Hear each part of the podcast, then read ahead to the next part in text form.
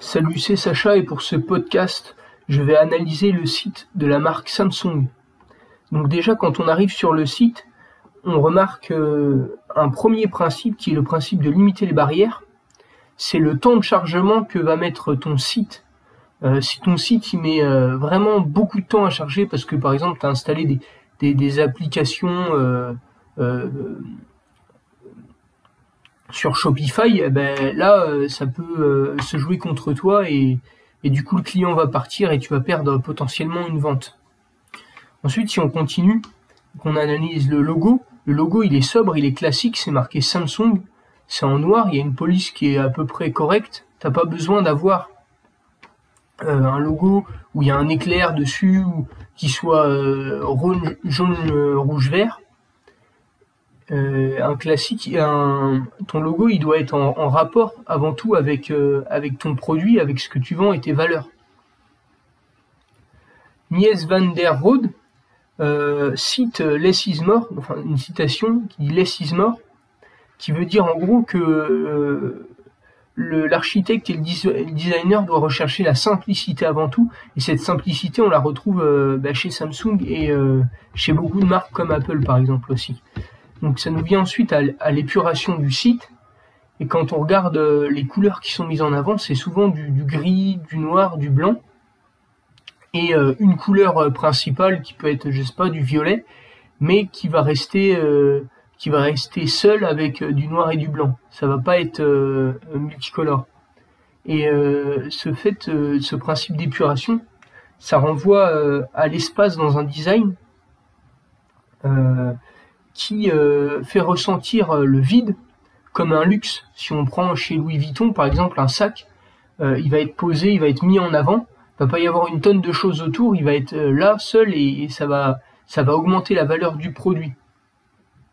Un autre exemple, ce serait euh, euh, bah, les boutiques physiques de chez Apple qui vont de manière carrée mettre en avant leur, leur tablette ou, leurs iPhones. Après, on a la concordance des images avec les sections et les titres.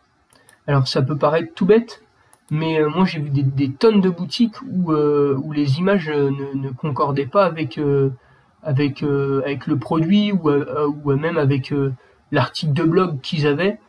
Et, et ça c'est rédhibitoire. Sur le site Samsung, on regarde par exemple en haut dans les, dans les, dans les, dans les sélections, on a mobile. Et on a, on a tout d'abord les nouveautés qui sont mises en avant. Hein, parce que c'est des choses qu'on connaît pas forcément avec, euh, avec l'image euh, du, du, Galaxy Note 20, je crois que c'est ça.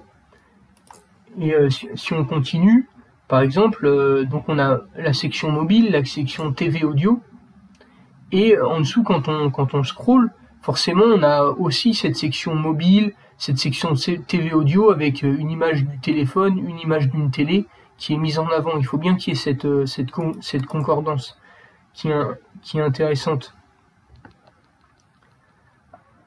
Après, on a l'effet d'interférence euh, qui euh, c'est quand plusieurs processus de, de perception ou de, ou de cognition entrent en conflit.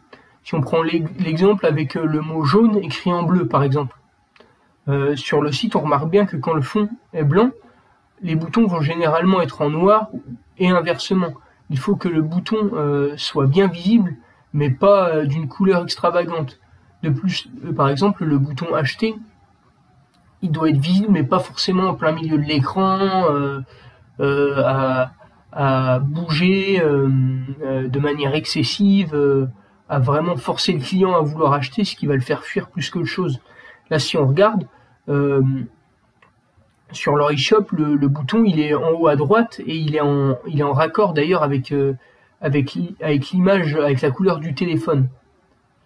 Euh, tu peux retrouver donc tous les principes que je suis en train de citer dans le livre universel, les principes, le livre, les principes universels du design. Ensuite, on a le, principe de comment marquer la mémoire grâce au design. avec l'effet von Renstorff, qui dit tout simplement que l'exceptionnel marque davantage l'esprit.